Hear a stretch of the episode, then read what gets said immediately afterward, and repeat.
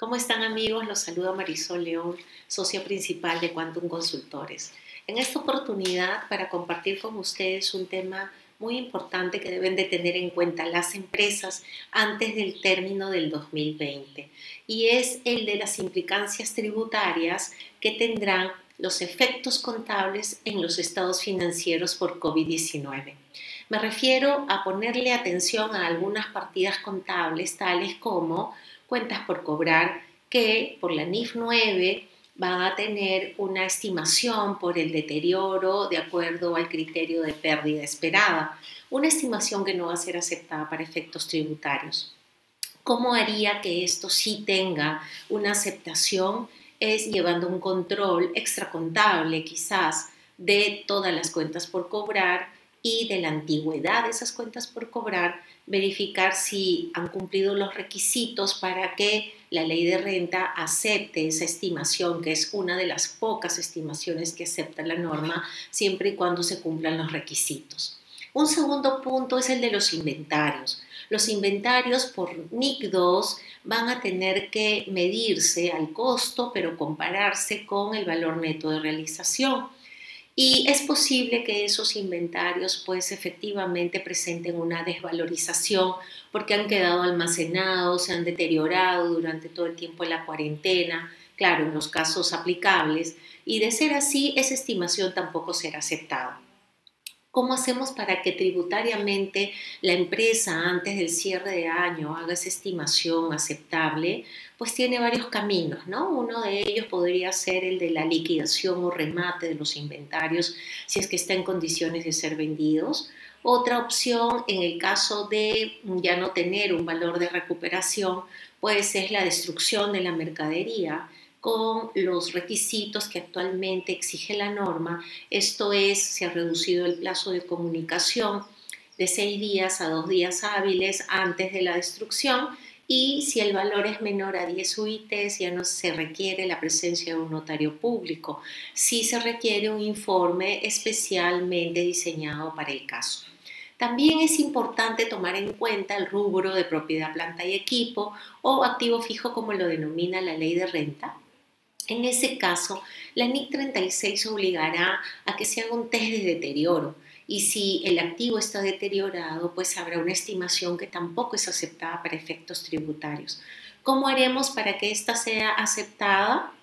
Pues lo que podríamos hacer, al igual que el inventario, es o vender el activo fijo o en todo caso, si hay un problema de desuso u obsolescencia, la emisión de un informe técnico que puede ser emitido por un profesional de la propia empresa, siempre y cuando pues sea habilitado y competente. Luego, deberíamos de tener en cuenta también el caso de eh, los arrendamientos. Por 2016, los arrendamientos ahora son calificados activos en derecho de uso y lo que va a originar también una depreciación, así como el reconocimiento de gastos financieros implícitos que producto de la realidad económica de las normas contables, las NIF, en este sentido, la NIF 16 exige que se reconozcan. Para efectos tributarios, como se darán cuenta, y al ser algo estimado, pues esto no va a ser aceptado en vista de, lo que, de que lo que tenemos es un contrato de arrendamiento en el que se han pactado cuotas y se ha pactado una merced conductiva. Para efectos tributarios, eso, esa depreciación, esos gastos financieros tendrán que ser adicionados y lo que debemos de hacer es deducir nuestros gastos por arrendamiento, los que efectivamente desde la óptica jurídica son los que se han pactado. Luego también hay que tener en cuenta que producto de la pandemia, quizás hemos tenido que renegociar muchos contratos con nuestros clientes y en virtud de la NIF 15, ingresos derivados de operaciones con clientes, pues vamos a tener que analizar si hay algún cambio en el momento del reconocimiento o quizás nos hemos obligado a entregar más bienes que los acordados inicialmente o quizás hemos dado algún descuento, por lo que hay que analizar caso por caso la implicancia tributaria teniendo en cuenta que para efectos tributarios lo que ahora prima es el reconocimiento del ingreso bajo el criterio del devengado jurídico, que tiene reglas precisas y claras que se basan en la ejecución de los contratos, que es lo que llama la norma que se hayan producido los hechos sustanciales, hay que revisar los contratos para analizar si hay condiciones suspensivas, hay que revisar el contrato si hay alguna contraprestación pactada en base a algún hecho que sucederá en el futuro y eso nos lleva a que tengamos la precaución de analizar eh, las implicancias que serán definitivamente diferentes a las del año 2019. Y finalmente, no dejar de lado el análisis de las cuentas de gastos. Los gastos, desde el punto de vista tributario, únicamente se aceptan si estos gastos se han incurrido en el ejercicio.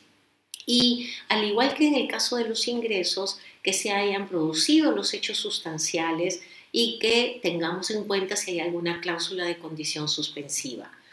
También tendríamos que revisar los contratos con nuestros proveedores para saber y analizar la implicancia de estos nuevos acuerdos, lo que redundará seguramente en un cambio de criterio de reconocimiento del gasto si es que no se han cumplido las condiciones establecidas.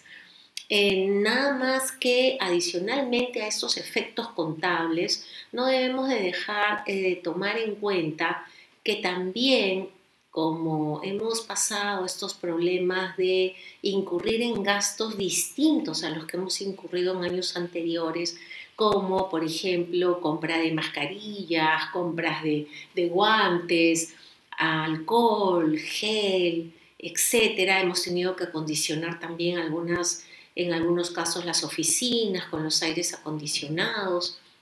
eh, contratar médicos ocupacionales, entregarle a los trabajadores que hacen trabajo remoto equipamiento, eh, en algunos casos se les ha dado alimentación, etc. Eh, nada más tener en cuenta, documentar todas estas operaciones porque el tema de fehaciencia va a ser algo muy importante en los procesos de fiscalizaciones futuros.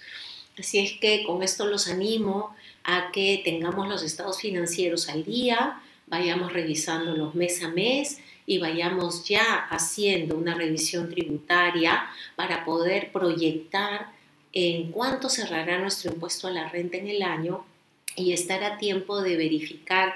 qué operaciones desde la óptica contable no son aceptadas para efectos tributarios y cómo hacer para que éstas sí sean aceptadas, incurriendo en todos estos elementos de juicio que he compartido con ustedes a fin de hacerlos deducibles y aceptables antes del cierre de año. Espero que les sea de utilidad y nos estamos viendo en una siguiente oportunidad.